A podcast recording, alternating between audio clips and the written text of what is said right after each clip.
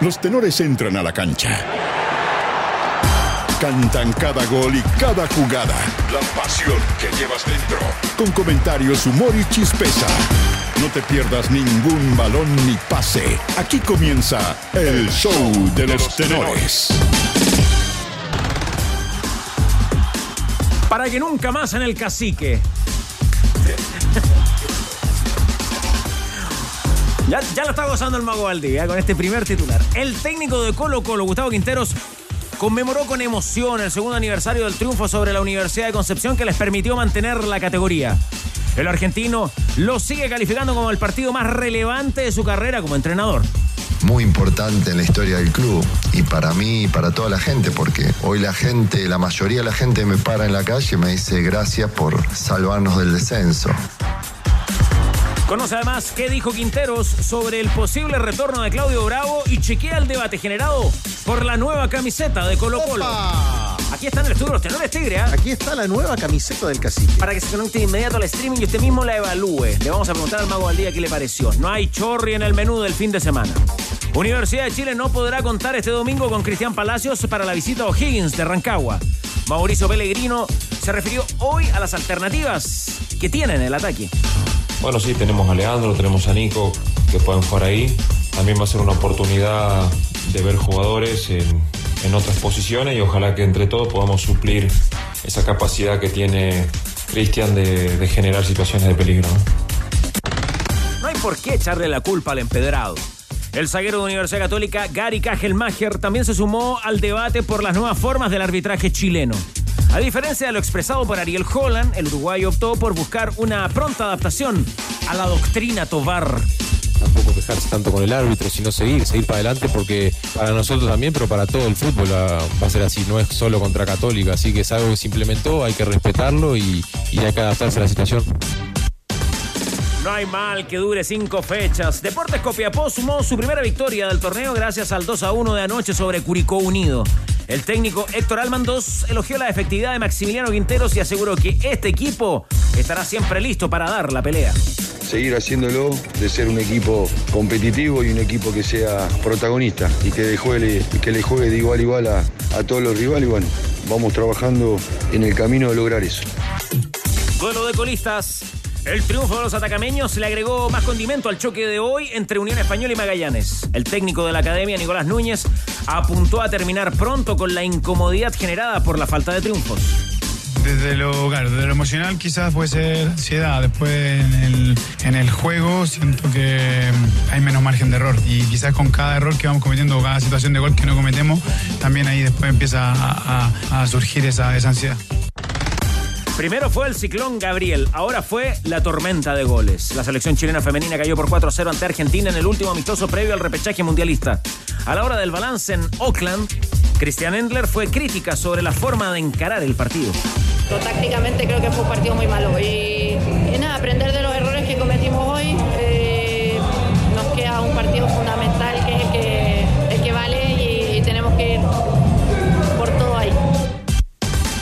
ADN.cl. Piero Massa recibe nuevo voto de confianza y será el árbitro central de la Recopa Sudamericana. Revisa los descargos del expresidente del Barcelona tras las graves acusaciones de soborno en contra del club catalán. Y entérate además de las millonarias multas a las que se exponen los clubes nacionales si no cumplen con la ley del consumidor. Los tenores están en el clásico de las dos. ADN Deportes. La pasión que llevas dentro.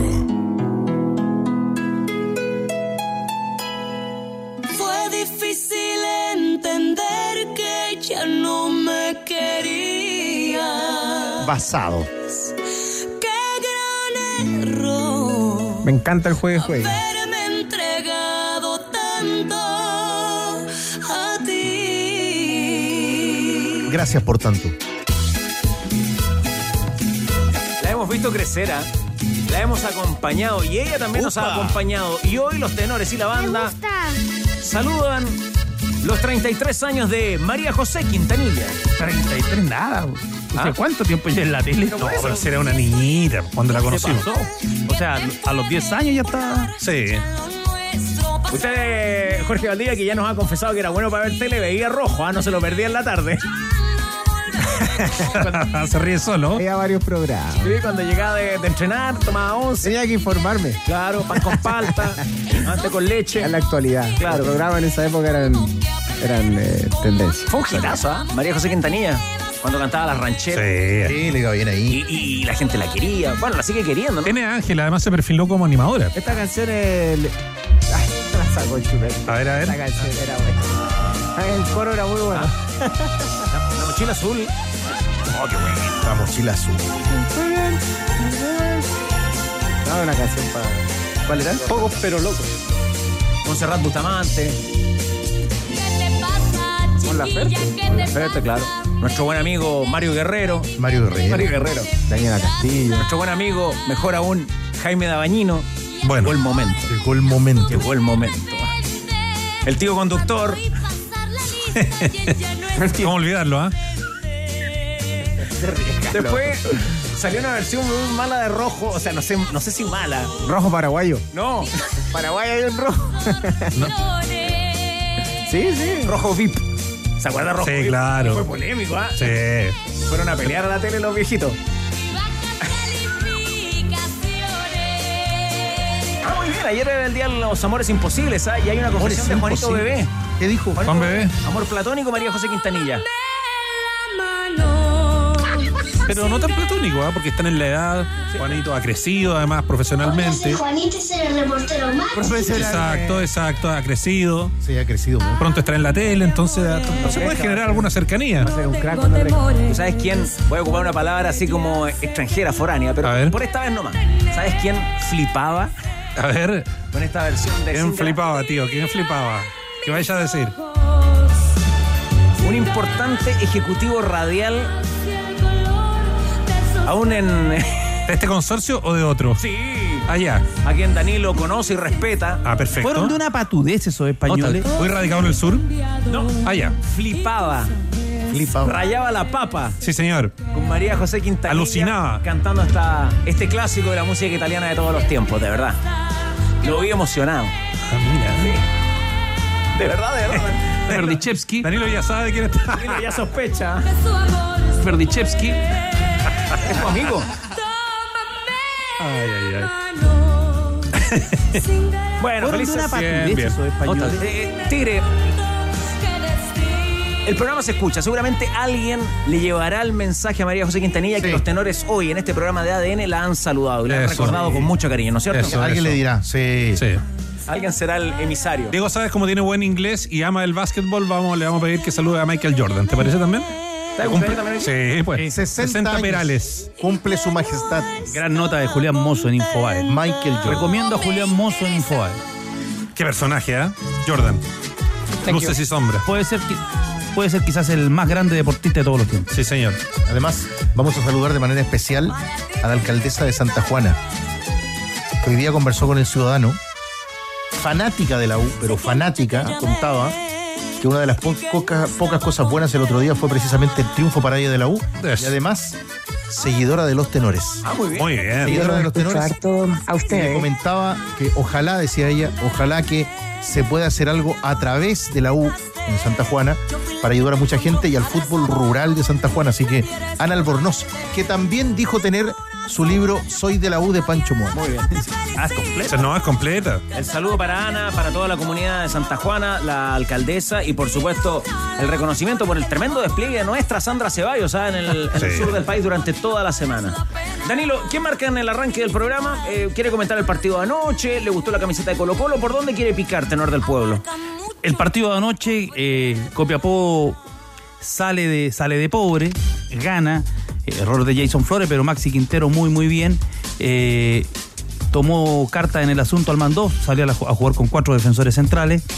eh, un lateral incluso delante de los defensores centrales, Jim Bass, gran partido de, Iván Rosas y, y Curicó le, ha venido costando. Ahora, está en la discusión a propósito de la, de la doctrina Tobar que mencionaba que mencionaba Cajelmacher en el libreto ahí escrito por Pancho Zugarret, el, el gol de Copiapó, el empate parcial que marca el desarrollo. Eh, para algunos fue claramente infracción en contra de Omar Merlo, pero en, en el espíritu y en lo que se está cobrando hoy día, esos manotazos, no se- esos, empujones no se están, no se están sancionando. Lo que nos decía Jan Bosellur cuando él llega a Inglaterra y se comió tres o cuatro de, en el segundo palo que se le afirmaban y le cabeceaban y él reclamaba foul y, y no había foul, era gol nomás, a, a sacar del medio. Así que eso y, tú- lo que cómo se- lo que ha generado este cambio en la industria del deporte con las nuevas camisetas. sí. Chupete ya se, ya se la compró. po. Sí, ya la tiene, ya la tiene. Lo dijo tempranito. Tempranito. Sí, sí. Y el, el valor que tienen. Oye, mal resultado para, para Curicó, que tiene Copa Libertadores en la próxima semana, pero qué, qué buen público ayer en el Estadio La Granja. Acompaña es mucho. que es un, pano- es un panorama para la ciudad también. O sea, la ciudad se vuelca en torno a su equipo con una con un nivel de, de, de pertenencia, ¿no? Hay- Realmente hay muy grande. es Y, una- y es eso, una corpo- es corporación. Sí, también, pues tiene eso, pues, tiene, tiene ese arraigo que, que lo hace distintivo. Los ¿no? resultados han sido buenos.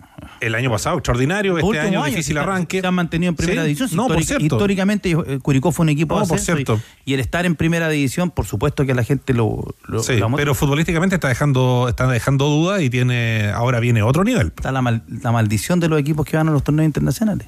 Conéctate a los tenores. Conéctate a los tenores en adn.cl. Nuestra transmisión en streaming también disponible en el Facebook Live y en el canal de YouTube, por supuesto, porque esta camiseta, Tigre Cruces, la Colo Colo 2023, puede ser tuya. Muy bien. señor. En ¿Cuándo? exhibición.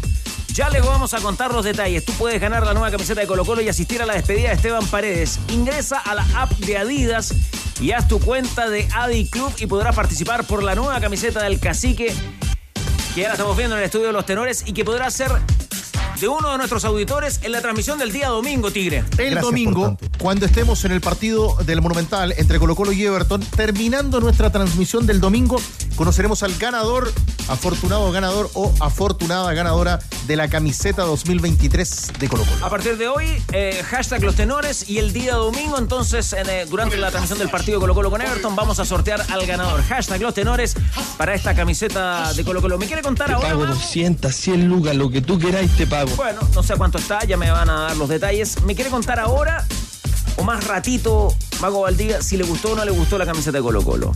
Como quiera, al tiro nomás ahora. Ya. Igual. A ver. Em, 65 lucas cuesta. 65. 65. Viene Mamita. con entrada. Eh, Un poco cara, ¿no? Puta que está como caro, estamos hoy en día en Chile. Pero son caras en todo el mundo. Sí. El, pre- el valor de las, de las camisetas de fútbol en todo el mundo, Sale más barato comprarse un terno, ¿ah? más o menos. Pero son, yo no sé por qué son tan caras. Bueno, Ya que el hay mago, el público. mago tomó aire, a ver. Ah, Maguito, ya. No, está, está bien. Pasa que yo soy más de las camisetas tradicionales, no con tanto estilo, tanto show. Me gustaba mucho la de mm, la del 2006, que era Umbro, si no me equivoco. Sí. Era Umbro, cristal y chao, ya era. Tigre, lo que más se discutía era la, la, la wincha tricolor, ¿no? La wincha de 18 Yo creo que 18 Ah. Bueno, Colo Colo Chile, pues. Por, bueno, por lo mismo. po. Ahí, sí- ahí atrás dice- Ahí dice Colo Colo de Chile. rojo.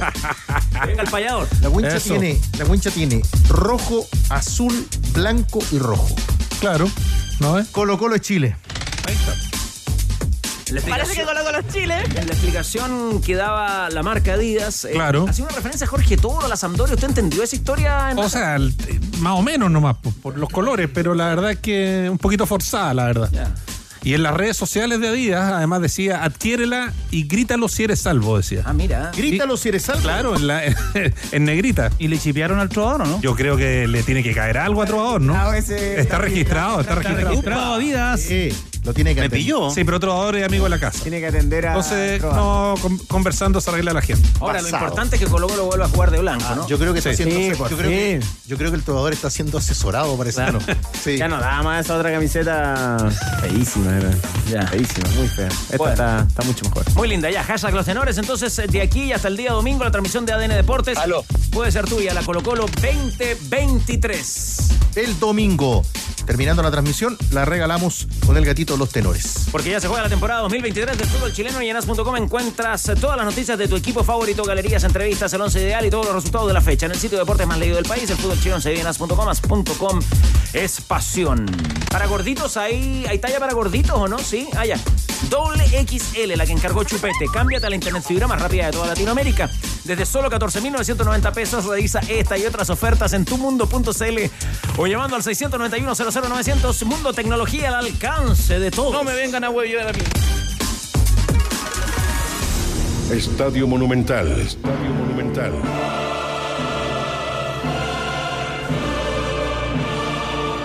viaja al centro, acá adelantando a Cuadra Blanca, el equipo popular buscando Béjar, domina Béjar, es destapado, atención, va centralizando para Jara, en Nachito, la izquierda derecha para el pibe Solari, por el centro espera para Ragués, aquí va Solari, enganchó para meterse al área, enfrenta a Sola, pelea, se mete al área, se va a tocar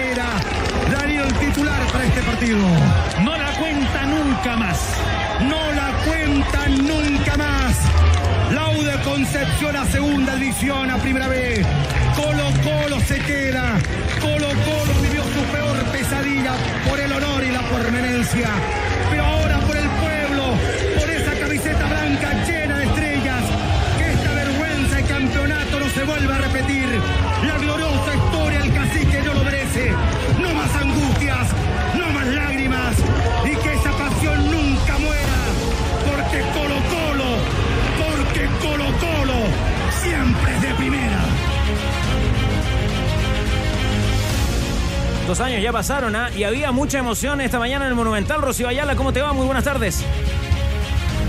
¿Qué tal, tenores? Eh, En una jornada donde el drama terminó. Ese era un alivio para el hincha colocolino en ese silbato final, con Brian Cortés en portería, Rojas, Campos, Falcón, Suazo, Fuentes, Carmona, Solari, Jara, Béjar y Parragués, la oncena que jugó en esa ocasión y que claro, hoy a dos años eh, se sigue recordando, eh, ya un poco más tranquilos obviamente, pero ese un día que marcó a Colo Colo, al hincha, Albo y también a Gustavo Quinteros, eh, que hace un año atrás él mencionaba que este era el partido quizás más importante que había vivido con este equipo. Eh, aún no habían salido campeones y ahora se le consulta, ¿no? Pensando en que ya son dos años, en que Colo Colo levantó la 33, ¿cómo lo ha asimilado? ¿Cómo lo ha digerido? Y, finalmente sí se logró dar cuenta de lo importante que era en la historia de Colo Colo permanecer en la primera división, si los hinchas se lo siguen recordando. Y acá está la palabra de un emocionado Gustavo Quinteros a dos años de ese partido frente al Audeconce y el gol del pibe Solari.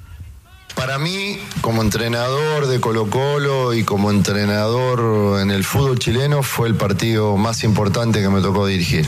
Era un partido, eran 90 minutos, donde un equipo grande podría perder la categoría, ¿no? De demasiada importancia, demasiado valor. Yo, para mí, y una vez lo dije, para mí fue haber ganado un título más. O sea, para mí ese, ese partido, esa situación fue muy, muy importante en la historia del club. Y para mí y para toda la gente, porque hoy la gente, la mayoría de la gente me para en la calle y me dice gracias por salvarnos del descenso.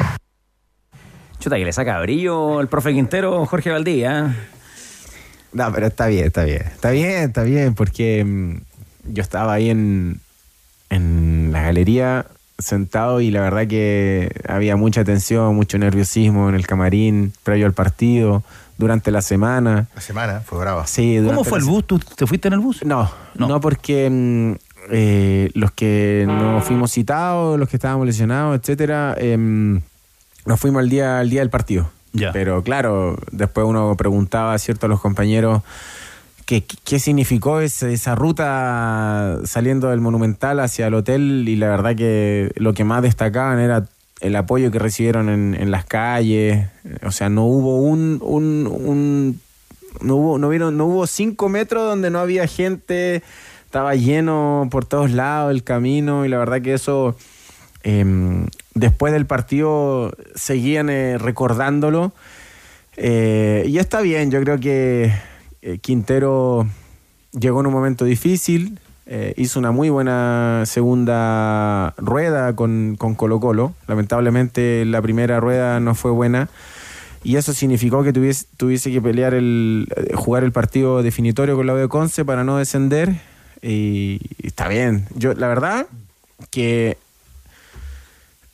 Mm, Sí, se disfrutó más ese minuto, ese momento, la situación, lo que estabas viviendo, que un título. Había mucha más emoción, más jugadores llorando, más jugadores emocionados, palabras de mucha emoción. Distinto cuando uno es, cuando uno es campeón, lógico. Cuando uno es campeón eh, explotas de alegría, satisfacción, eh, felicidad, etcétera. Pero en Como ese que la minuto- vaya olfateando cuando campeón. Sí, en ese minuto era.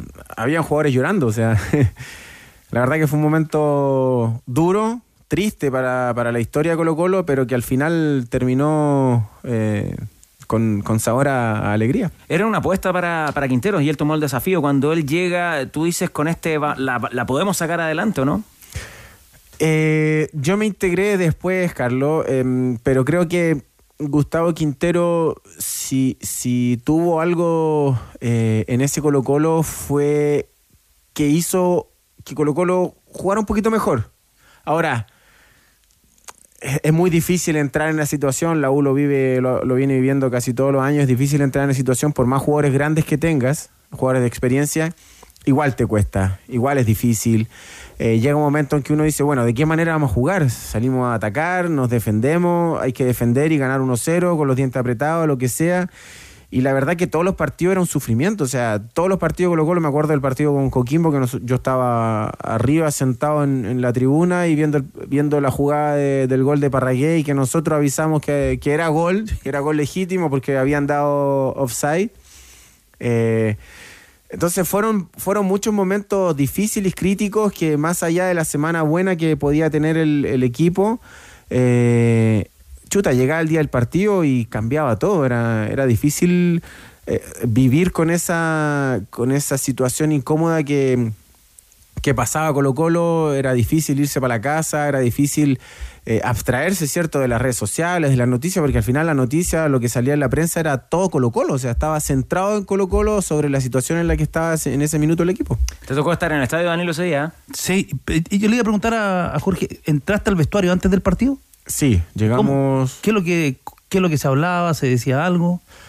Eh, o sea, lo que más uno percibía, ¿cierto?, en, en- en la cara de los jugadores era esa tensión, esa, esa gana de querer salir. Cuando estás en, eso, en, en esos momentos, en ese minuto, lo único que quieres es jugar. Lo mismo cuando vas a jugar un partido de final, eh, por ser campeón, semifinal, lo único que quieres es salir del camarín, salir de, ese- de esa situación de, de, de esperar el partido para jugarlo. O sea, eso es lo único que quiere. Y, y yo veía en la cara de los jugadores eso, que querían salir a la cancha, jugar, eh, pasar por ese partido, pasar y que terminara y que uno dijera, listo, nos salvamos. Entonces, Nadie quiere quedar en la historia como estar en el equipo que se nadie, fue al nadie, nadie. Colo-Colo. Es un poquito, bueno, tiene otro, otra magnitud, lógicamente, pero lo que es perder contra la U, un clásico, por así decirlo, Monumental, que me, tocó vivirlo a mí, dije, a ver, cuando yo llegué, un partido clásico con la dije, ¿cómo yo voy a, voy a perder este partido después de muchos años que Colo Colo no ha perdido? Y uno se motiva el doble. Eh, pero lógicamente que, que sí, nadie quiere o nadie quiso en ese minuto quedar en la historia como un, parte del plantel que eh, bajaba a la segunda división. Y para ti, Danilo, eh, ¿alguna transmisión eh, inolvidable, me imagino, esta, la de, de cómo Colo Colo escapa del descenso junto con el Tito Garrido, en- en- además en un fútbol con pandemia en esa época? Claro, también? es como la antitransmisión, po, porque uno, uno siempre quiere ir a, eh, hacer una transmisión so- y sobre el final, además sobre la gloria. Pero acá era lo que significaba para el fútbol chileno el descenso de Colo Colo, lo que implicaba para, para la actividad, para, para el pueblo colocolino.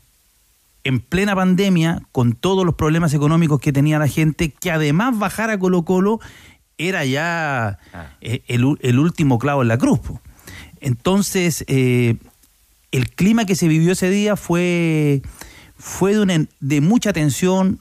No fue un día tan caluroso como habitualmente es en Talca eh, en, este- en- en esta época, pero así- había alta temperatura. eh, y bueno, íbamos hablando durante el calentamiento, y ahí yo noté que algunos jugadores de la U de Conce estaban como sobrepasados. So- sobrepasados por la situación. Ahora, se habló mucho de, lo mal de lo mal que jugó la U de Conce. La U de Conce jugó igual de mal todo el año. Todo el año. El equipo que, eh, que dirigió Eduardo Acevedo, que arrancó, arrancó el entrenador uruguayo y dejó el, el equipo ahí eh, a medio morir saltando, dependía de algún pique de Waterman, eh, pero, pero era un equipo, como dicen los, los uruguayos, era una murga. No- nunca pudo jugar bien ese equipo. Eh, trajeron unos uruguayos al, comienzo que estaban lesionados, que tenían buen cartel, que se tuvieron que ir y el equipo se fue, se fue parchando. Pero un equipo que, que de repente te sacaba un resultado que tenía un, puro plan de juego. Hugo Valladares trató de, darle alguna consistencia, pero yo creo que también él era un entrenador muy joven para lo que tenía que enfrentar. Y Colo Colo ese día tuvo en Solari ese gol, quizás pudieron haber echado a Solari por el planchazo. Se discutió harto eso, ¿ah? Sí, y, y en el, el partido fue malo, el partido fue bien, bien opaco, pero claro, por la tensión. Ahora bien, Colo Colo se pudo, se pudo, pudo haberse salvado antes.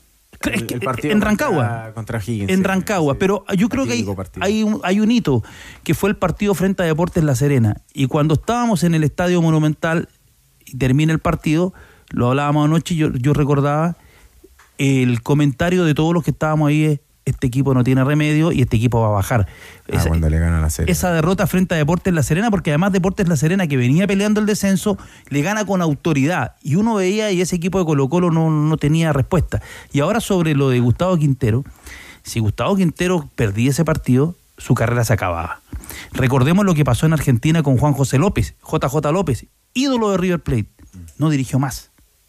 Él fue el entrenador, ojo, ese River Se fue a San Martín de Tucumán, pero su carrera prácticamente ahí desa- desapareció. ese equipo descendió con 56 puntos, venía con el promedio. Está la historia de cuando Pasarela va y le reclama a Grondona y de ahí River nos sacó prácticamente un punto más. Eh, y Pasarela, Carlos, ídolo de River, al final el otro día se discutía si podía entrar al estadio o no. Así de marcada quedó la historia. Pero sabéis que yo, yo, yo creo mucho en, en lo que dice Quintero al final. O sea, la gente lo para para eh, agradecerle lo de mm, lo de haber, eh, haberse salvado, ¿no? Eh, ahora, no es solo Quintero, fueron, fueron los jugadores también los que pusieron la cara. El pique de Jason Rojas y el pique del Peluca, el, pique del Peluca Tigres contra Cobresalo, ¿no te recuerdas? No, me recuerdo el de Jason Rojas es contra Coquimbo. Sí, hay un pique del Peluca. Sí, sí. El de Jason Coquimbo. Rojas a Coquimbo. Sí. Sí, sí, sí, sí. sí. Uf. Ah, fue duro.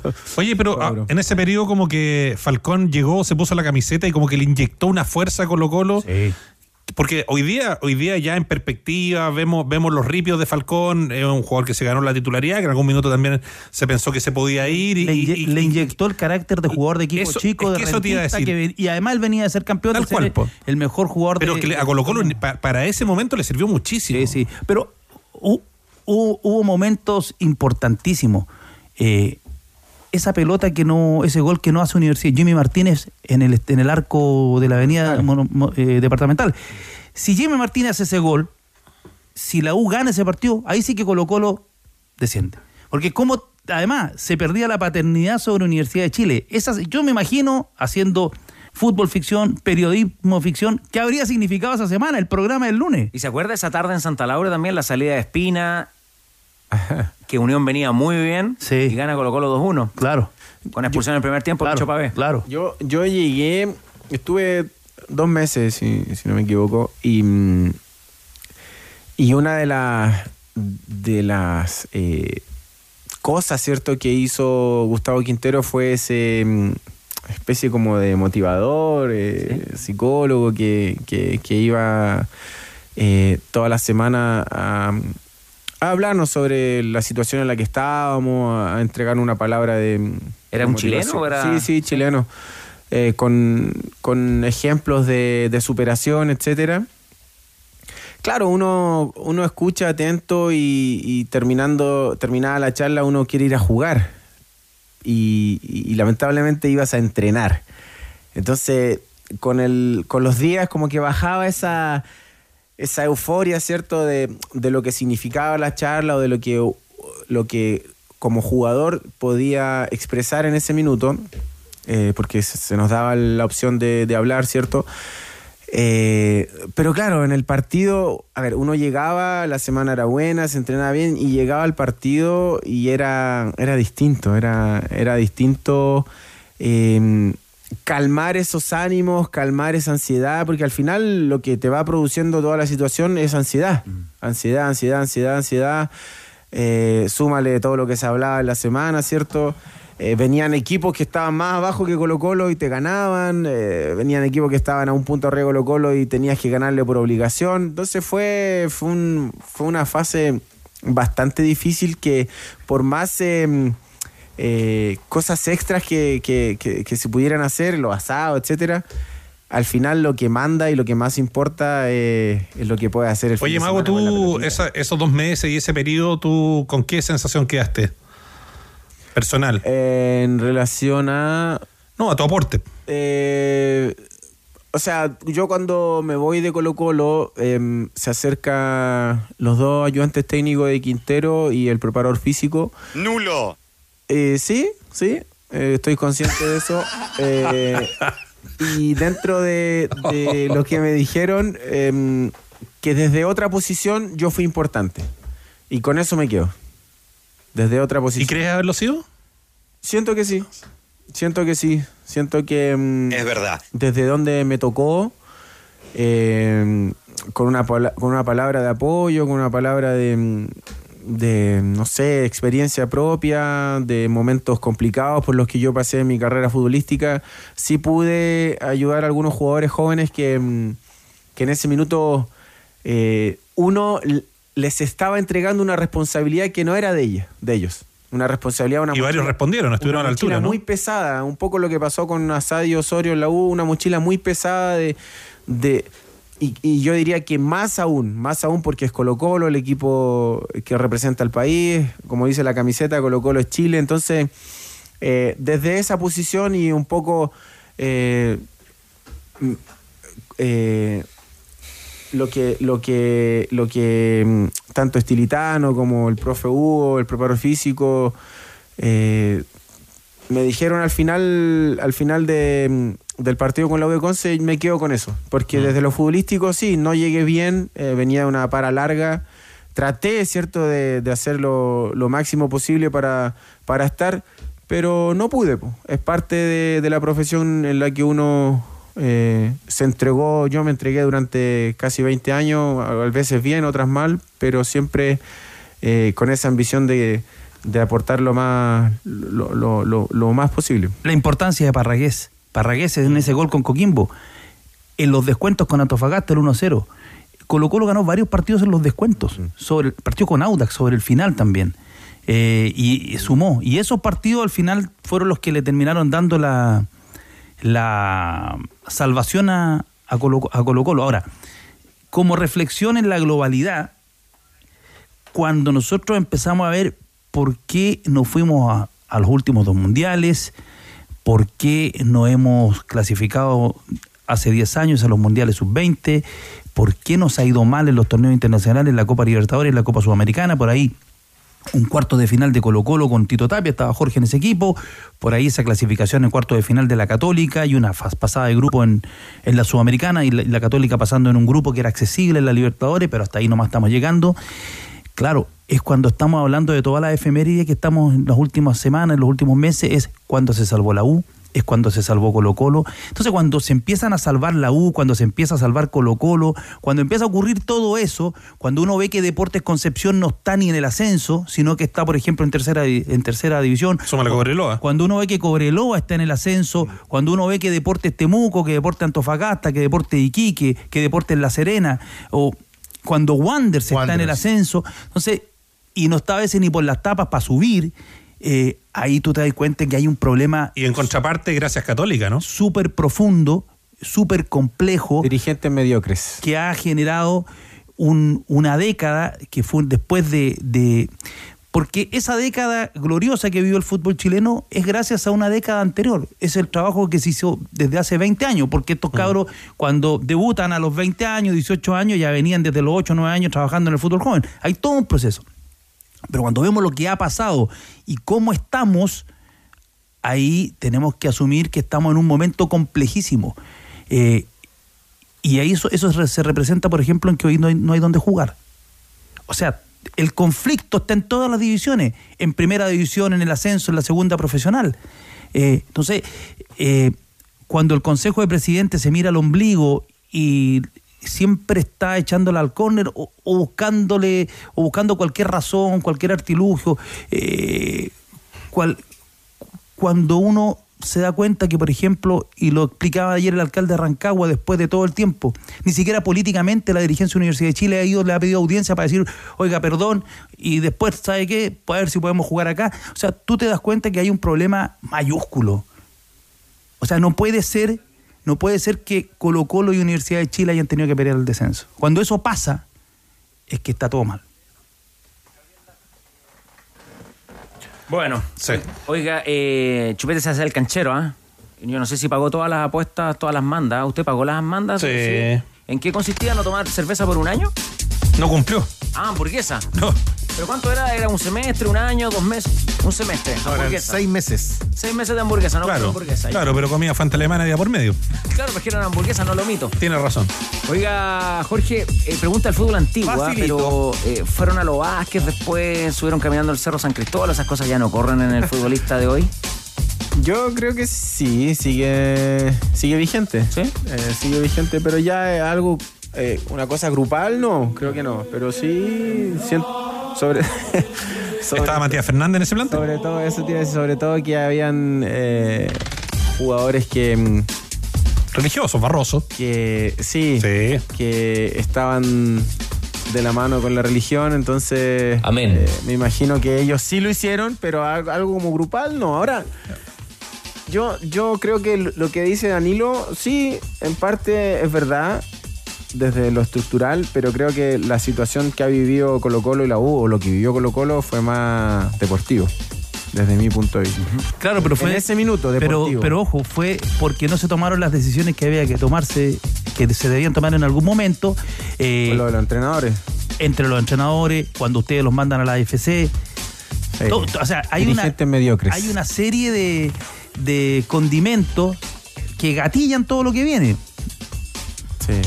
Sí. Acá tengo los nombres de los charlitas, ¿ah? Gabriel Lama, un- uno de ellos, y Rodrigo Jordán, el gran Rodrigo Jordán. Creo que era Gabriel Lama. Rodrigo Jordán que subió al Everest. Sí, ¿ah? claro. Gabriel Lama, el judoka. Sí. Bueno, lo que en ese minuto se hablaba, ¿cierto?, en- en- entre los jugadores, que yo no estaba en Colo Colo cuando pasó lo, lo que tú haces mención, Danilo, eh, ellos apuntaban directamente a Harold, que él había sido el responsable de la situación incómoda que, que se generó entre dirigente y... Pero ahí faltó diálogo, faltó flexibilidad, porque por- Claro. hu- hubo fórmulas en otros equipos, en equipos grandes. En la U, donde- por ejemplo, lo resolvieron muy bien. Bueno, Y yo creo que eso determinó que la U pudiera dar el, pudiera dar el salto. la Católica, por La ejemplo, los mandó no le- de vacaciones, Sí.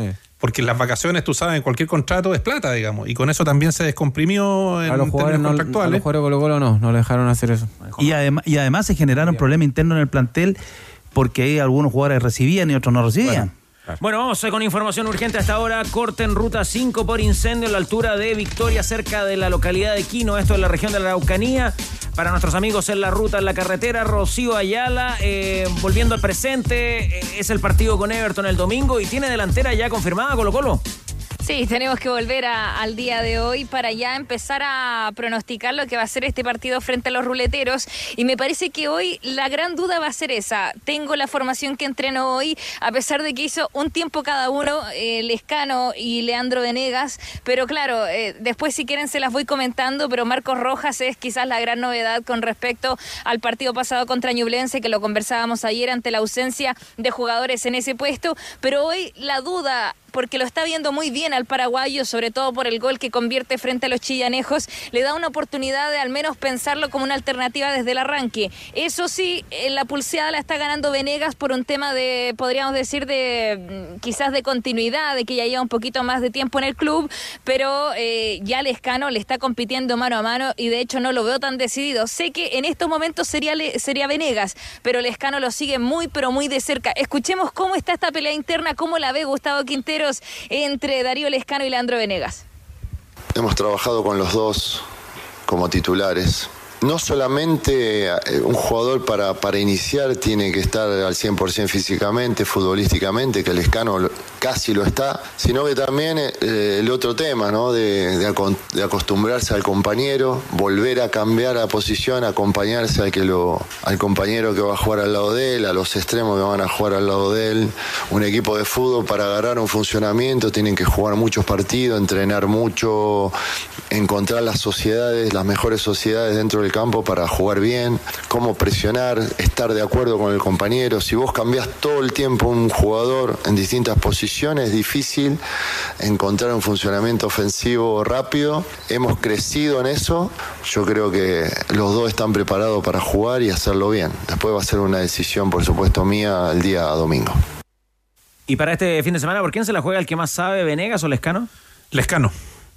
Lescano, derechamente. Creo que, mm, que si, si bien Venegas sabemos lo que aporta y, y lo que, y lo que creció también en su paso por el fútbol argentino, no sé, creo que Colo Colo necesita gol y, y para mí Lescano es más pepero que Venegas. ¿Usted está de acuerdo con eso, Valdivia?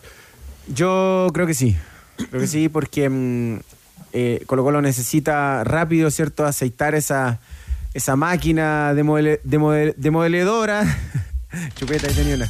Esa máquina demoledora eh, que quiso o que tuvo el año pasado Colo Colo con Lucero. Entonces es el, el hombre de referencia que trae eh, Gustavo Quintero. Así que lo más probable es que sea Lescano el, el atacante para el fin de semana.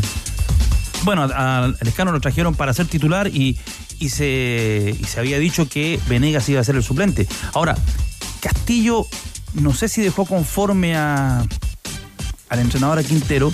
Y en algún momento en la Universidad de Chile, me recuerdo, Venegas jugaba por afuera, hacía, hacía la franja. Eh, te puede dar eso porque además tiene una cuota de gol que el resto por ahora no lo tiene. Entonces, un ataque es distinto con eh, volados que tiene una, un, porcentaje de gol. No es un goleador, pero te, te puede aportar. Tiene que jugar. Tiene que andar, eh, tiene que jugar Lescano, que es el que tiene que hacer las pepas. Y Castillo tiene otro que jugar, hace. Tiene que jugar Castillo, Claro. porque es la única manera que él pueda. Pero es una variante más que tiene hoy día. Porque yo al que veo muy, muy desplazado es a Bouzat. Sí, me pareció. Esa máquina demoledora. Desplazado Bouzat, no sé si Rocío nos quiere comentar algo más con respecto a cuáles podrían ser las variantes para enfrentar a Everton, porque también se lo mencionó hoy en el Monumental a Claudio Bravo. Sí, a ver, en el equipo Brian Cortés, el portero, Jason Rojas, Maxi Falcón, Ramiro González y Eric Bimber, la defensa, César Fuentes, Esteban Pavés, eh, en el medio para la salida Marco Rojas, que hoy incluso eh, lo confiesa Gustavo Quinteros, que sí la ha estado puliendo y trabajando, Marcos Volados, Leandro Venegas, Fabián Castillo, esa es eh, la del primer tiempo y la del segundo ya incluye a Darío Lescano, así que es mano a mano, hoy por lo que uno ve sería Venegas, pero está claro que Lescano también lo están dibujando para el futuro, no va a estar Carlos Palacios, eh, se confirma lo de Matías de los Santos, eh, Matías Moya y también lo de Leo Gil, que incluso profundizó un poco esperando que vuelva pronto por este bloqueo facetario que ojalá eh, resulte. Y lo de Jordi Thompson, acá un asterisco porque él todavía no lo descarta 100%. De hecho, con Jordi Thompson usa la, la palabra duda, así que lo va a esperar hasta el final para ver si es que lo puede incluir en la citación. ¿Y Claudio Bravo por qué? Bueno, lo de Claudio Bravo es una información que ha salido en los medios de España que no estaría renovando en el Betis y de inmediato se le pregunta por el retorno. Incluso, bueno, eh, varios eh, cercanos a Bravo ya han comentado la posibilidad de que vuelva al Monumental como una gran opción y que este sería el momento. Y acá Gustavo Quintero se lo reconoce como el gran arquero que es, dice que es un referente y, utiliza un poco las mismas palabras que con Vidal. Dijo las puertas están abiertas, él confía plenamente en Brian Cortés, pero eh, que claramente todos esos jugadores que en algún momento se vieron acá muy bien están totalmente bienvenidos a un retorno cuando sea necesario. Ya, este fin de semana, don Gustavo, también tienen que recurrir a la telepatía, ¿no? Sí, sí, don Gustavo, que tengo que pedirle perdón a, a don Gustavo. ¿Por qué? ¿Qué, qué, qué hizo Bueno, Rocío, por favor? ¿Se acuerdan que estuvo de cumpleaños? Sí, pues. Bueno, Wikipedia me sopló bastante mal porque le dieron 10 años de más. No eran 58, eran 48. No, Así que- no. Precisemos esa información, a ver. Sí, pues, Dice en Wikipedia. Si jugó el 94 el Mundial, pues. Claro. A ver, a ver. a No, ver. yo creo que ahí se equivocó. No, de- debe Ah, ser pero, pero, 58. ¿Y la sacó? Oye, pero con Google cualquiera sabe. Rocío, pero entonces don Gustavo la sacó al pizarrón, le dijo, oiga, ¿cómo andan diciendo que tengo esa edad? ¿Eso fue algo así? No, Ah, no, ya. no. Es que hubo varias felicitaciones atrasadas, ¿no? A Gustavo Quinteros y, y dentro de eso se le preguntó cómo festejó, con tortita, con asado, etcétera. Y después él dice, no, son 48. Y ahí me, me resonó y yo le pregunto directamente, antes de, de hacer la pregunta obviamente futbolística, que si nació en el 65 o en el 75. Y él dice, no, 75. No, Así que le estábamos no. poniendo 10 años de más. Se los engrupió. No quiero entrar en polémica con vos. Acá todos En los, Wikipedia al menos sale 65. todos los datos marcan 15 de febrero del 65. Sí. Dice en Wikipedia. Pero sí, Se puso la máscara y se los engrupió. sí venía a jugar por el Bolívar el 93. Oye, pero es verdad, en Wikipedia a veces. Sí. No, está la- súper intervenido. Ahí le vamos a preguntar a... no, no, pero Wikipedia está. No, pero Le vamos a preguntar a ChatGPT. Eso. No quieren perjudicar. Un aviso de Quintero. Oiga, ya, pero eso que, eso que les dijo Quintero que tenía 48 quedó grabado o se los dijo en tono de broma, yo creo que a lo No, mejor. no, no, está grabado. Bien, esto Yo creo que la, la tiró en, en tono de broma, yo En creo. tono de broma tiene que ser. Sí, Echando la talla. Pero por telepatía me comunico. eso es. Tigre, todavía no estamos como para estar bajándonos la edad, ¿no? No, no, no, no. no, no Hay gente puede. que lo hace, ¿eh? No, no, no. Se, se habría quitado 10 años entonces. ¿Usted los conoce, Quintero. Hernández? Sí, tengo un amigo cercanísimo. ¿Sí? ¿Relator? Sí, ese mismo. Ya, pero entonces. Dice 65, ¿no? Sí. Entré aquí ¿Ha a sido el 65? Sí. Ya, que significan entonces cuántos años? 5-8. 5.8, 5.8. Transfer Market también entrega la misma información. No, yo ¿A creo, yo creo que ¿A echó la talla. Tiró la talla, tiró la Talla. tiró la talla. Generó un momento. Boliche bailable. Mago, ¿cuál fue tu tasación más alta en tu carrera? A propósito de Transfer Market. Eh, eh, 12 ¿12 palitos verdes? En la época de Palmeiras, ¿no? de Palmeira Emiratos. Muy bien. Ahora, a Palmeira sí le llegaron unos cuatro. Tiene, dinero. Se perdieron ocho en el camino. Bueno, yo a, a Gustavo Quintero siempre le he encontrado un aire a Mauro Smith. Sí, tiene un. Tiene, sí, sí. ¿No es cierto? Sí. Mauro Smith más joven. No Es un, decir- no es un galán caribeño. Mauro tiene 41. ¿Usted lo encuentra parecido, no? Sí, tiene algo. Tiene un airecito, ¿no? Tiene un lejos. Es un galán caribeño. ¿Quién, eh? Gustavo Quintero. Galán caribeño. Como es Sergio, como de, de RD. República Sergio. Lillo era el de Galán. Igual la dejaste picando cuando dijiste que sus ayudantes, su- todo el mundo le- te, te había agradecido tu aporte en ese momento y Quintero no lo hizo, ¿ah? Es que no me vio. Ah, Pasó por al lado mío, no me vio. no te infló. Rocío, ¿algo más que contarnos de Colo Colo? Nulo. Que ya llevamos 49 minutos, ¿ah? Sí. No, eh, ustedes hablan Oye, del sí. parecido de Gustavo Quintero. Bueno, él tiene su propia caricatura porque los hinchas dicen que él es el profesor Taoka de Slam Dunk, una serie de básquetbol. la Así que eh, ese es el eh, parecido eh, que le da a la gente. Eh, eh, va a debutar, vamos a tener un debut el día domingo. ¿Ya? ¿Cuál? La camiseta. Sí, pues. Sí, claro. La camiseta en discordia, claro, la camiseta blanca con este cuello azul, rojo y blanco. Así que debería ser esa la indumentaria para el partido frente a Everton de Viña del Mar.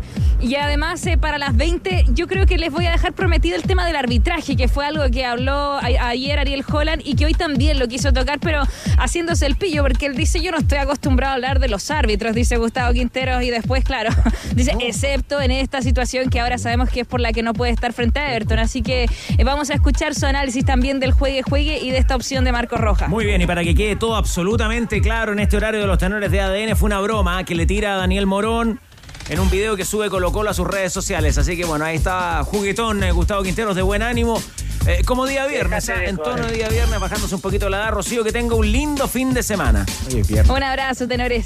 En Volkswagen nos mueve que la cobertura del fútbol femenino saludo más que esta publicidad. Súmate con el hashtag Hablemos de Fútbol Femenino y hazte parte de esta iniciativa. Volkswagen nos mueve el fútbol. ¿Desde cuándo no pierde de local Colo Colo Tigre? Hace largo rato que Colo Colo viene bien y además le venía ganando siempre por el mismo marcador los últimos tres partidos en condición ¿Dónde local está el de Everton. Tigre Cruce? Buenas tardes, acá estamos, porque en condición de anfitrión, Colo Colo tiene 16 partidos invicto, ganó 12 y empató 4 partidos, vale decir, no cae desde la jornada 33 del torneo del 2021 cuando perdió como local 1-0 frente a Unión Española. Y siguen nuestros amigos, Carlos, mandando la información de lo que está ocurriendo a la altura de Victoria en la ruta 5 Sur, carretera cortada, taco kilométrico, incendio forestal, lamentablemente en esa zona, como reportan nuestros amigos en el WhatsApp de ADN. Un escritorio para ti que termina haciendo una cama para tu gato es un momento Easy. Encuéntralo en el especial Estudio y Trabajo donde tienes todo para tu hogar. Easy renueva el amor por tu hogar y reiteramos, gana la nueva camiseta de Colo Colo y asiste a la despedida de Esteban Paredes.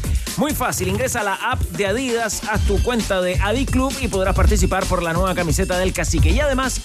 Esta camiseta de Colo Colo 2023 en exhibición hoy junto a los tenores a través del stream en el canal de YouTube, en el Facebook Live y también en el ADN.cl puede ser tuya. Participando con el hashtag, el gatito regalón, el numeral Los Tenores a partir de este minuto. Hashtag Los Tenores. Para que se sortee el día domingo durante la transmisión en el Estadio Monumental de Te Colo pago Colo. 200, 100 Everton. lucas, lo que tú queráis te pago. Un partido que nos tendrá eh, plenamente enfocados porque después de, de ese compromiso conectamos con la Quinta Vergara y la primera jornada del festival. Exacto. Primera noche de festival. Y pues. Carol G, Pamela Leiva y Paloma Mami. Ahí estaremos. Con Sandra Ceballos, con Lucho Hernández, con nuestros compañeros de Radio Pudahuel en transmisión conjunta para el Festival de ¿Usted ya le pidió entradito credencial al que más sabe para ir? Oye, hace rato esperando que me den una entradita Sí, ahí. Pero para usted pida. No agarra nada, no. Diga no que le gusta. No, yo, es que yo soy así. Bajo perfil, silencioso, perfil. Silencioso. ¿Usted va- humilde. usted está invitado a la alfombra roja de hoy. No, yo no. Eso de silencioso se puede interpretar de múltiples formas. No estoy tigre, yo invitado. Está invitado hoy. Estoy cortado de la alfombra roja. Señores, señores, es momento de hacer la pausa. Ya vuelven los tenores por ADN en este viernes de verano.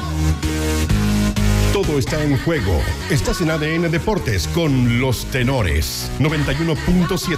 La pasión que llevas dentro.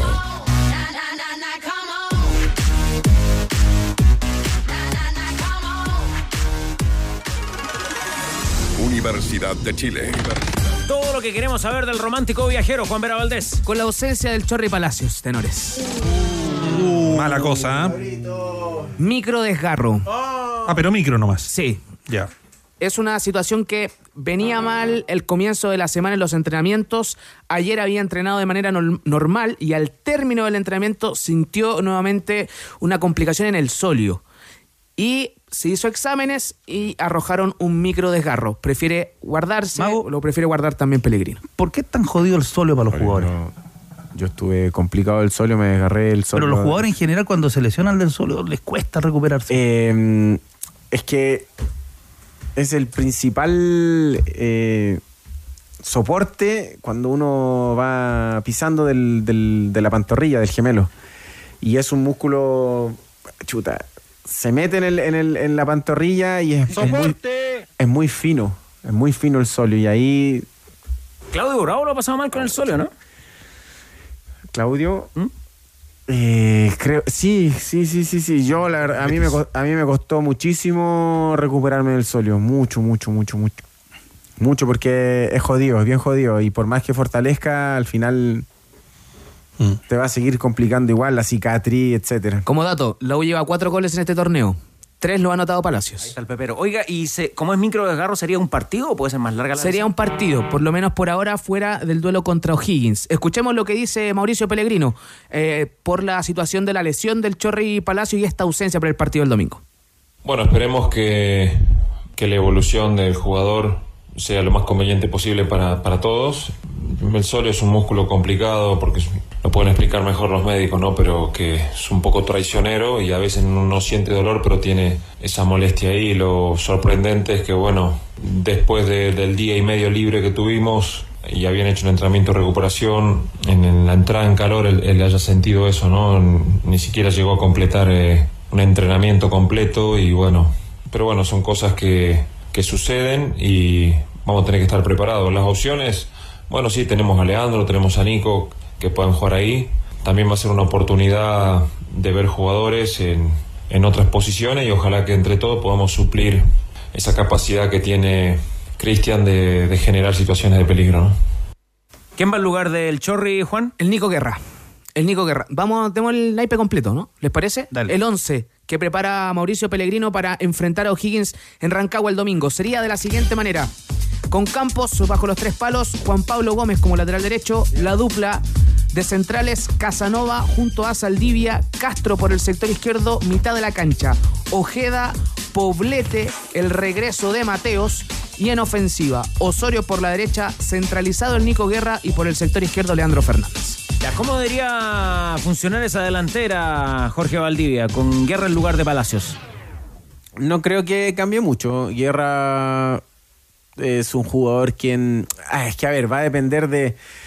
Va a depender siempre y cuando de, de lo que de lo que Pellegrino necesite de Guerra, porque en, en, en Ñublense, Guerra era un jugador que te podía jugar estático y era un jugador también que le gustaba caer a los costados. Entonces, eh, el Chorri y, el Chorri es un jugador muy parecido que le gusta eh, salir de posiciones eh, donde, donde los centrales cierto del equipo rival lo puedan identificar a él le gusta salir y Guerra hace lo mismo eh, y creo yo que hasta incluso le puede convenir más a, mm, al volante que venga de frente para jugar con Guerra eh, porque Guerra es un jugador que te puede devolver una pared es un jugador fuerte eh, y cuando está posicionado entre medio de los centrales, eh, también genera atención por parte de los centrales y ahí puede liberar, ¿cierto?, en alguna aparición, ya sea de Mateo, que, que- que le gusta aparecer a Mateo por sorpresa, o al propio Osorio o Asadi que jueguen en esa posición. Ahora, Danilo, la U tiene que tomar precauciones, ¿ah? Colo Colo se comió cinco con O'Higgins. es un equipo que, que en la mitad de la cancha se hace fuerte. Eh, el trabajo de Larralde, de Diego Fernández, eh, Marín, vamos a ver si tiene baja O'Higgins de Rancagua, pero eh, sufrió bajas en la, en la fecha anterior, tuvo que hacer modificaciones el, el entrenador de Muner, así que veremos cómo, cómo llega, pero, pero es un equipo que en la mitad de la cancha trata de sostener el partido. Oiga, y el aporte de Fernández a la, a la Universidad de Chile son cuatro partidos, es cierto, pero... Solo chispazos lejos del jugador que vimos en Independiente. ¿Usted está de acuerdo con eso, Rodrigo Hernández? Sí, estoy de acuerdo. Aportó con una asistencia, ¿no? En el, en el segundo gol de la U. Claro, chispazo. Pero, pero sí, sí. no es la consistencia del jugador de Independiente. No, obvio ¿Se que le sí. tiene que pedir más? Se le tiene que pedir, claramente. Ya. Oiga, ¿y qué otro tema abordó Pellegrino? Hay una, una situación que yo también la, la planteo a la mesa de lo que sucede con la U en los segundos tiempos o cuando le marcan un gol y le cuesta sostener el resultado. Lo dijo Pellegrino y... y- Hay una clave ahí porque en el partido donde Colo Colo pierde estrepitosamente frente a, a O'Higgins, la debacle vino justamente en la segunda parte. ¿eh? Claro, y lo que dice Pellegrino el fin de semana el partido después de Magallanes dice, tenemos que aprender a sufrir, porque la U termina sufriendo en el partido contra Magallanes. ¿Siente que hay un nerviosismo? ¿Hay alguna carga quizás en el plantel? Esto es lo que respondió el técnico de la U. Es algo que está, que existe, que está ahí, nerviosismo, la expectativa, el tratar de cuidar esa victoria, que no se te escape. Y cuando uno piensa mucho en eso, yo repito un poco lo mismo, deja de centrarse en, lo específicamente lo del juego, ¿no? Mi punto de vista es cómo podemos usar toda esa fuerza, toda esa energía de, las ganas de hacer bien las cosas, ¿no? Primero, eh, el equipo no va a empezar a, a funcionar como un violín de un día para el otro. Eh, yo siento que estamos Estamos creciendo cada semana en los entrenamientos, en el nivel de concentración. Después, bueno, tenemos que merecer ser mejores que, que los rivales, que ahí está nuestro trabajo, ¿no? Claro. Yo le iba a preguntar a Jorge sobre, a raíz de lo que nos decía Federico Mateos, eh, y en la ubicación, por ejemplo, cuando nosotros hablábamos de que a Juan Pablo Gómez no lo hemos visto pasar como a él le gustaba, le han pedido que se quede un poquito más, que tome alguna precaución defensiva, eh, que de pronto en algún momento dice, nos decía Mateos que Pellegrino le pedía a los volantes que jugaran más arriba porque la idea era estirar al equipo rival. Pero da la impresión que de repente de tanto estirarlo el equipo se queda sin consistencia en la mitad del campo. Eh, quedan, muy lejos los delanteros y ahí a veces se ponen a tirar pelotazos, que fue por ejemplo lo que pasó en algún momento contra Palestino. Ahora con el retorno de Mateos quizás eso puede ser diferente porque él tiene un sentido de- del juego que le permite darse cuenta dónde, dónde tiene que estar ubicada la mitad de la cancha. Es que, sí, yo creo que los, los entrenadores, y quizás cuando yo eh, sea entrenador me va a pasar lo mismo, eh, hay, un, hay una equivocación en, en- en mantener el resultado, cuidar el resultado y empezar a, a poblar el mediocampo o a llenar de defensa. Y ahí es, un, es una invitación para el equipo rival para que te ataquen. Eh, porque saca gente de, arriba, gente en delan- de- que, juega en delantera para eh, meter, volante de, de quite, de corte o lateral, etcétera. Y ahí es donde, a- ahí es donde a mí me, me gustaría aprender y entender por qué lo hacen los entrenadores. Si yo quiero mantener un resultado, voy ganando y quiero mantener un resultado, yo tengo que meter a jugadores que me ayuden a mantener ese resultado. Jugadores que me tengan el balón, jugadores que sean rápidos, jugadores que puedan atacar y no al, al revés. Y no tirar al equipo para atrás. Entonces creo que a la U eh, le puede estar faltando eso. Ahora, ¿es una cuenta que tú le pasarías a Pellegrino con lo que has visto en la Universidad de Chile que tira el equipo para atrás? Sí. Sí, sí. Y además, además eh, le falta esa. A ver, esa consistencia a la U de, de querer cerrar los partidos, de querer tener el balón, de querer eh, eh, ser protagonista, porque frente a Magallanes dejó de ser protagonista. Pellegrino decía también. Y ese protagonismo, eh, él lo tiene que. A ver, el entrenador lo tiene que manejar durante la semana. Decía además cuando hablaba de esto de aprender a sufrir la importancia de los jugadores grandes en el plantel, en la cancha, en el campo de juego. Le daba esa responsabilidad también de mantener el resultado. Es difícil. ¿eh? Claro, porque este tema ahí en la conferencia, la conversación con ustedes, surge de qué? Surge de que el equipo todavía viene estresado por lo que han sido las últimas campañas, que todavía tiene un temor a perder. Surge de la pregunta de ADN, ¿ah? de la pregunta de ADN. Ah, muy bien, Juan, al- al- cuando dice que el ap- aprender a sufrir, él reconoce un nerviosismo que siente y que sabe de lo que viene atravesando la U desde hace mucho tiempo. Y que ese nerviosismo está y que la idea es trabajarlo y transformarlo en algo positivo para llevar a una consecuencia de resultados. Porque recordemos que la U, por ejemplo, no tiene dos victorias consecutivas justo hace un año. Donde le ganó a la calera al comienzo del torneo y después le ganó a Antofagasta. Después nunca pudo obtener dos triunfos consecutivos. Entonces ahora se da nuevamente la situación. Le gana a Magallanes. ¿Qué va a pasar con O'Higgins? ¿Y cuál es la, la situación? ¿Cuál es el sentir al interior del campo? Oiga, ¿esta va a ser la dupla de zagueros titular Casanova Saldivia? Sí, sí. Es lo que, lo que ve Pellegrino y además lo habló hoy porque le preguntaron por Neri Domínguez. Dijo, él lo recibe de muy buena manera, es un eh, muy buen eh, elemento para el grupo, lo entiende, tiene experiencia, eh, pero sabe que, que en estos momentos es Casanova y Saldivia que le están dando los resultados. Casanova. Reiteremos eh, el 11 titular eh, para el hincha, azul, el hincha azul que recién se viene integrando. Campos, en portería, Gómez, Casanova, Saldivia, Castro, Ojeda, Poblete, Mateos, Osorio, Guerra y Fernández, el 11 de la U. Pongo desde ya atención en el tema de seguridad durante el fin de semana. La U va a viajar el día sábado. Está programado un hotelazo, porque se le autorizó la concentración a, a la U en Rancagua. Así que desde ya pongo la precaución. Esperemos que no pase nada, esperemos, pero eh, existe una convocatoria y veremos qué puede suceder en la previa del partido del domingo. Remolque Tremac rentabilizan su negocio con un Tremac, es el remolque más liviano al mercado que le permite transportar mayor carga útil. Contacta a los Tremac a través de la red de sucursales Kaufman en todo el país, porque entre un remolque y un remolque Hay un Tremac de diferencia. Tac, tac, tac. Tremac. Rival de la Universidad de Chile, ¿qué novedades presenta O'Higgins, Tigre? Bueno, veremos cuál O'Higgins. Porque tuvo dos partidos en condición de local, no jugó la fecha pasada, partido reprogramado con Ñublense, pero uno, el hincha va a esperar el de la segunda fecha, 5 a 1 con Colo Colo, no el de la tercera fecha, que fue local y que perdió 1 a 0 con Huachipato. Con muchas bajas. Y con muchas bajas. Claro, y ahí están esos dos resultados. Ah, lesionado Thaler, por ejemplo. Que vienen marcando ese compromiso del conjunto de O'Higgins en esta primera fecha del campeonato y la localía ahí en Rancagua. Sobre precisamente las claves de un partido entre la Universidad de Chile, esto dijo Pablo de Muner, el técnico del equipo celeste. Creo que es un equipo que está en formación, con un entrenador nuevo. Creo que tenemos algunas similitudes en, en el modelo de juego y creo que va a haber algunas claves eh, muy importantes, ¿no? que creo que va a marcar un poco el desarrollo del partido y, y quién se va a poder imponer, que tiene que ver con, con el medio campo y tiene que ver también con el juego por, por las bandas. Me parece que, que el equipo que, que domine eso seguramente sea el que, el que se imponga. Bueno, la más probable formación del equipo de Rancagua, de O'Higgins, para el partido del domingo frente a la U será con el Nacho González en la portería, Fabián Ormazábal, Juan Fuentes, Brian Torrealba y Ronald Guzmán, marcando la banda izquierda. En la mitad de la cancha, Valentín Larralde, Diego Fernández, Matías Marín y el Tucu, Pedro Pablo Hernández. Y en ofensiva, Matías Donoso y Facundo Castro para el duelo que se va a jugar con arbitraje de Fernando Oveja.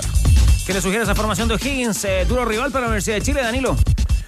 Sí, pero ma- mantiene algunas bajas. Por ejemplo, el Toño Díaz no, no vuelve en el sector izquierdo a jugar a Ronald Guzmán, que jugó en Santa Cruz, estuvo a préstamo. Eh, no ha podido volver Thaler, que era el zaguero central titular que trajo de Muner, que se lesionó frente a Colo Colo, tuvo una lesión muscular, al parecer es un desgarro, pero al menos mantiene la mitad de la cancha eh, con Fernández, con el, el Tucu Hernández, con Larralde, que hizo un buen partido eh, con Marina, así que. Y el retorno de, Matías Donoso. Ha vuelto Castro a ser, a ser titular, ha perdido la titularidad Moreira, lo ponía muy sobre el sector izquierdo, en, porque en, en algún momento frente a Colo Colo O'Higgins jugaba 4-1-4-1 y Moreira iba so- sobre la izquierda. Así que vamos a ver si, si logra armar un equipo competitivo en este partido que, ha tenido historia. Con Petrobras gana un año gratis de combustible cada semana. ¿Cómo? Registra tus boletas superiores a 20 mil pesos en petrobras.cl. Petrobras, casa cerrada, la vecina te va a regar las plantitas, tu cuñado le va a dejar la comida al perro y la reserva está ok.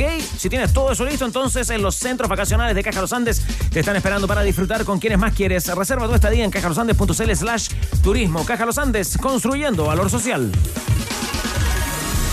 Universidad Católica. Universidad El Católica. rival es el Audax y estas son las novedades de los cruzados. Pato Barrera. ¿Cómo te va, Carlos Tenores? Una universidad católica que ya se enfoca con cambio de sistema para el duelo con Audax italiano y también siguieron las consultas sobre lo que dijo Ariel Holland en relación al nuevo sistema de arbitraje que se ha implementado esta temporada 2023. Vamos a escuchar a Gary Kajelmacher, quien habla sobre el tema de los arbitrajes y deja claro que todo el equipo de la Católica se compromete a ser parte de este cambio y favorecer que los arbitrajes sean mucho mejor en esta temporada. Escuchemos al zaguero central uruguayo. Se ha visto un cambio importante, ¿no? Respecto al año pasado. Y todos los cambios llevan su tiempo, llevan su adaptación y, y a veces capaz que alguna falta que se cobraba el año pasado hoy en día no se están cobrando. Así que bueno, hay que adaptarse, es lo nuevo, es lo que este año eh, va a ser así, así que de parte nuestra saber que va a ser más, va a haber más contacto, que las faltas tal vez que el año pasado se cobraron no se van a cobrar más y estar consciente de eso, no, no, no, capaz que aguantar un poco más, saber que va a ser así ahora más y no tampoco quejarse tanto con el árbitro, sino seguir, seguir para adelante porque para nosotros también, pero para todo el fútbol ah, va a ser así, no es solo contra Católica, así que es algo que se implementó, hay que respetarlo y hay que adaptarse a la situación. Salida.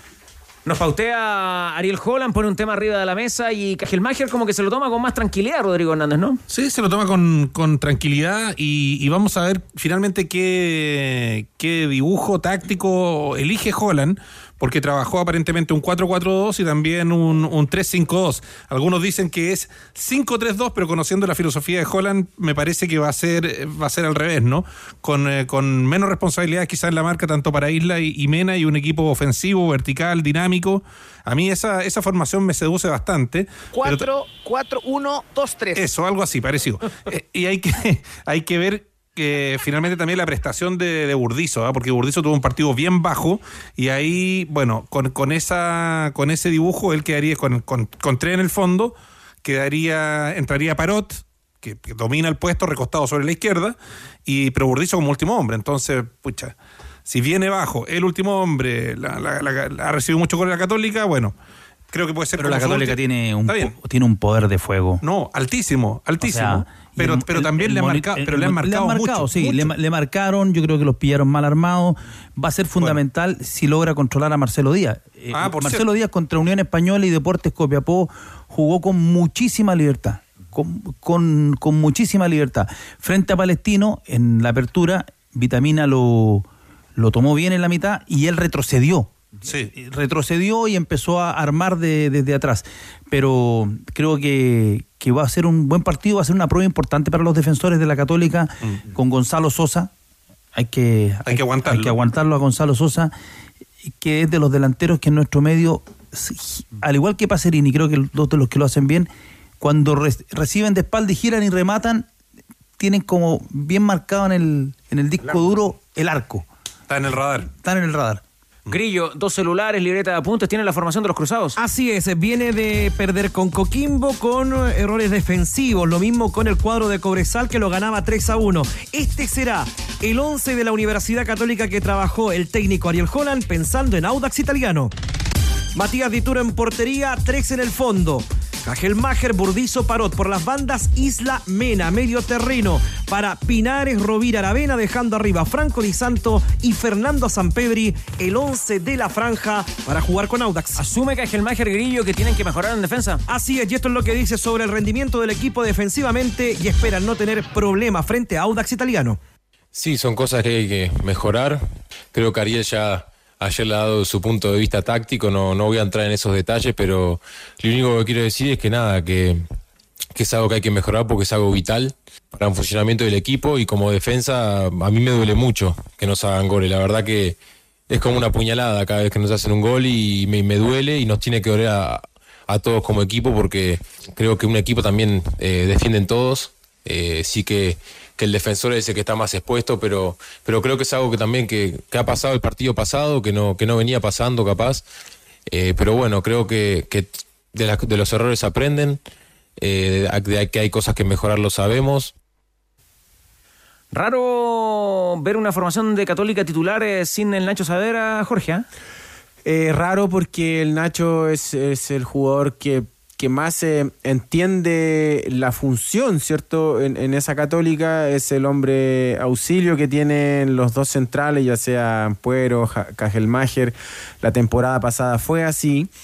Ahora, mm, eh, Rovira no creo que sea de las mismas características de- del Nacho. Rovira es un jugador que sí puede marcar, que sí puede robar balones, pero Saavedra es más, es más auténtico en esa posición. eh, es, más propia de, de- de- de- del Nacho. Entonces es raro. Más 6-6 decir. Claro, claro, claro. Y sobre todo ahora que vemos una católica. Ahora, el colombiano que- más profundo me parece. ¿eh? Claro que es una Sí. católica que, que arriesga mucho más de lo que fue la católica la temporada pasada, sobre todo con los laterales volantes que tiene. Lo dijo Holland y espera ratificarlo ya en esta quinta fecha. El equipo está en fase de acoplamiento y armado. Espera poder tener ya un andamiaje con eh, Rovira. Veremos cómo funciona esa línea media de la Universidad Católica. Reiteramos, mañana 20-30 horas ante Audax con transmisión de ADN. Ahí estaremos con Tigre y compañía. Conoce la completa oferta de productos de camiones medianos de Hyundai con capacidades de carga desde los 4.200 hasta los 6.500 kilos. Aprovecha unidades disponibles con carrocería de carga general instalada y entrega inmediata. Descubre más en Hyundai Camiones y Buses. Punto CL, porque hoy continúa la fecha allá en la Florida, Víctor. A las 6 de la tarde se va a jugar ese compromiso. Ya el buen amigo de Humberto Tapia nos decía, escuchando los tenores, rumbo a la Florida, porque a las 6, Unión Española enfrenta al conjunto de Magallanes, compromiso que será dirigido por Francisco Girabel. Tenemos el 11 de quién será el local en el Bicentenario de la Florida. La Unión Española, el equipo de Ronald Fuentes, eh, que busca su primera victoria. Este es un duelo de colistas, Tigre. ¿ah? Están en la zona baja de la tabla de posiciones y que recordemos, son los equipos que el año pasado se enfrentaron en la final de la Copa Chile en Rancagua. Sebastián Pérez en el arco, Simón Ramírez, Jonathan Villagra, Manuel Fernández y Luis Pavés. En el medio, Emanuel Cecchini, Sebastián Leighton y Ariel Uribe. Arriba, anote a Vicente Conelli, Leandro Gárate y Tomás Tomás Rodríguez. A la banca va el Loli Piñeiro. Bueno, qué honor en el programa de los tenores dar a conocer una probable formación de la academia del Manojito. Dale fuerza a eso, Chepete.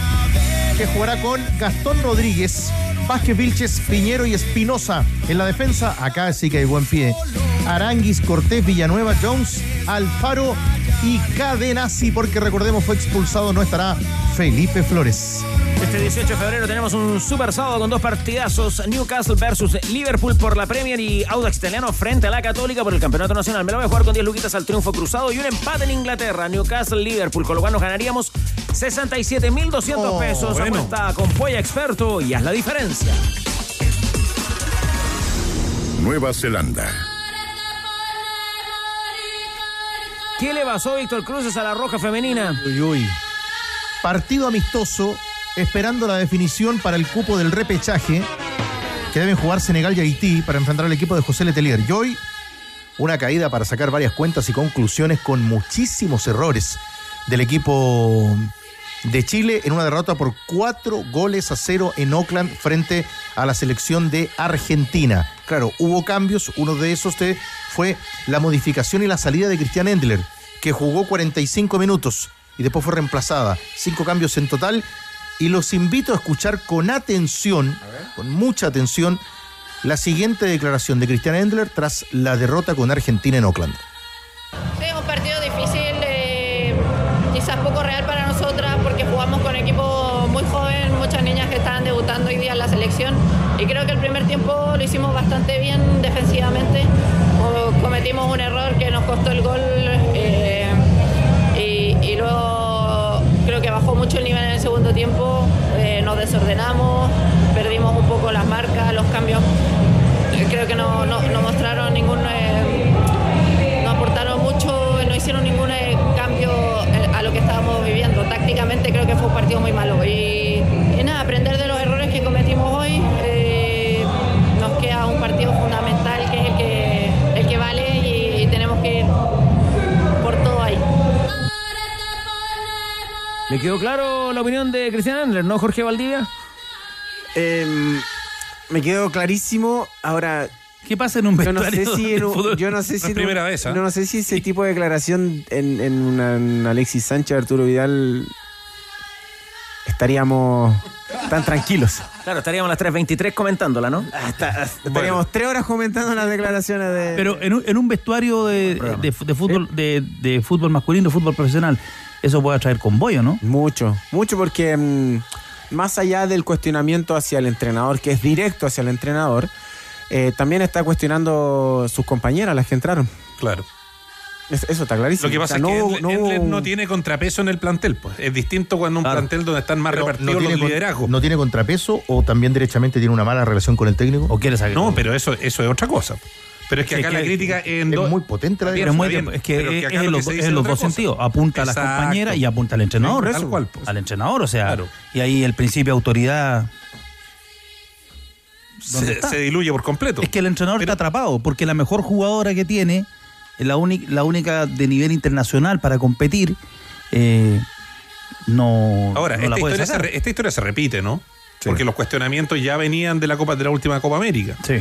Entonces, y ahí, bueno, las cosas finalmente siguieron. Yo creo que el ciclo de, del Delier también está llegando a su fin. O sea, independiente de cómo termine esta historia. Y el Con ciclo de Chile este en el grupo- Mundial o sin el Mundial ya va a ser cosa jugada, ¿no? Y el yo lo hablaba con Rocío Ayala, le, le preguntaba, que es especialista en, en el tema, dice que realmente no, si en, el- en la selección mayor ha habido dificultades para buscar jugadores que, que puedan reemplazar o puedan ocupar un lugar de los, de los cracks que había.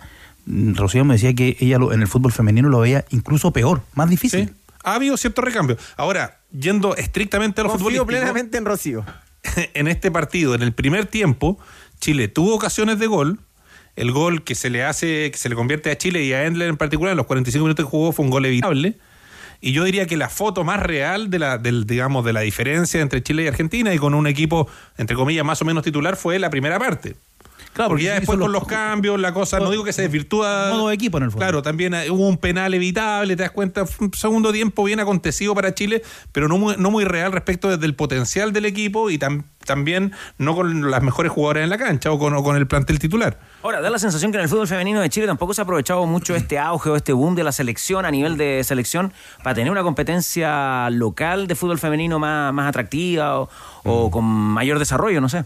Sí, o sea, totalmente. pues, En, en el fondo la, la NFP ha- ha- lo ha impulsado, pero ha sido gradual y hay, y hay ejemplos en, en ambos sentidos. O sea, hay, hay, hay historias realmente increíbles como de hasta incluso de abandono, ¿no? Eh, Fernández Vial, las dificultades de Deporte La Serena y por otro lado equipos que trabajan bien, que invierten, que eh, ahora se quieren sumar también, digamos, como la Católica, que está haciendo esfuerzos por, por, por subirse a, a ese trencito que lideran que Santiago Morning, ¿no? Eh, Colo Colo, Colo-Colo. La U, Everton, la U. exacto, la U.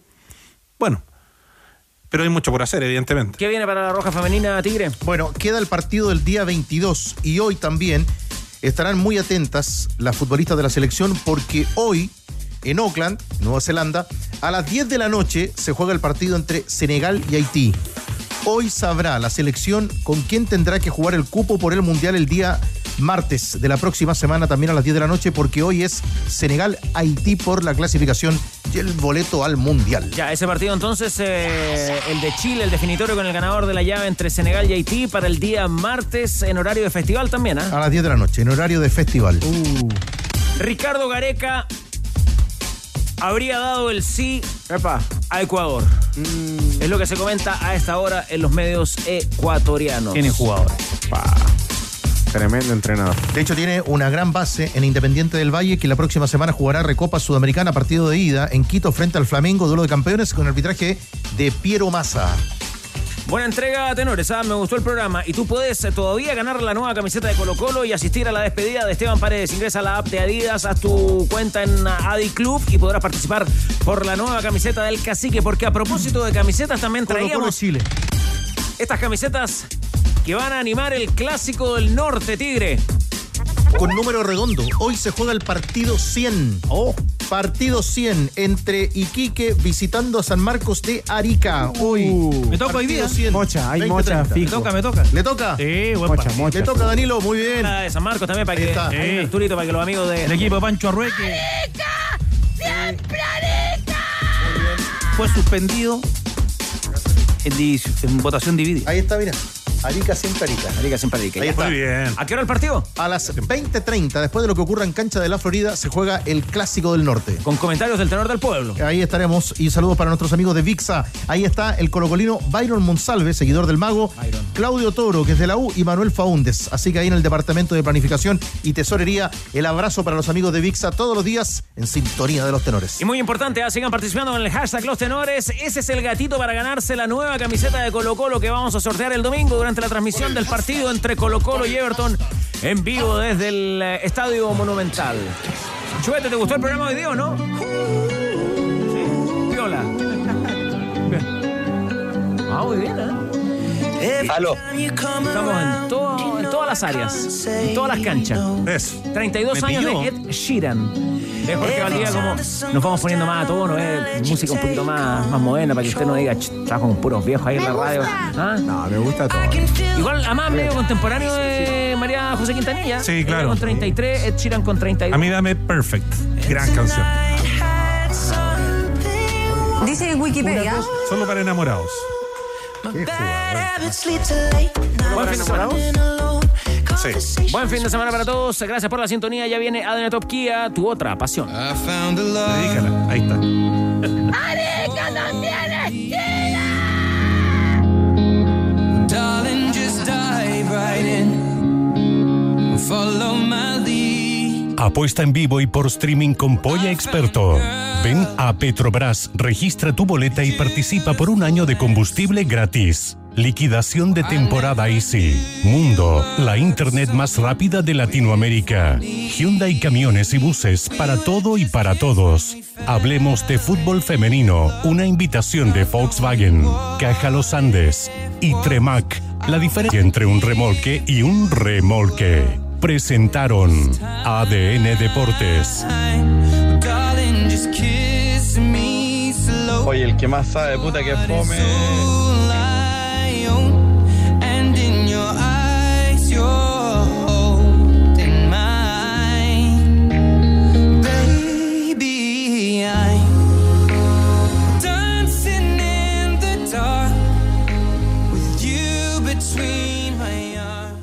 Bajamos el telón.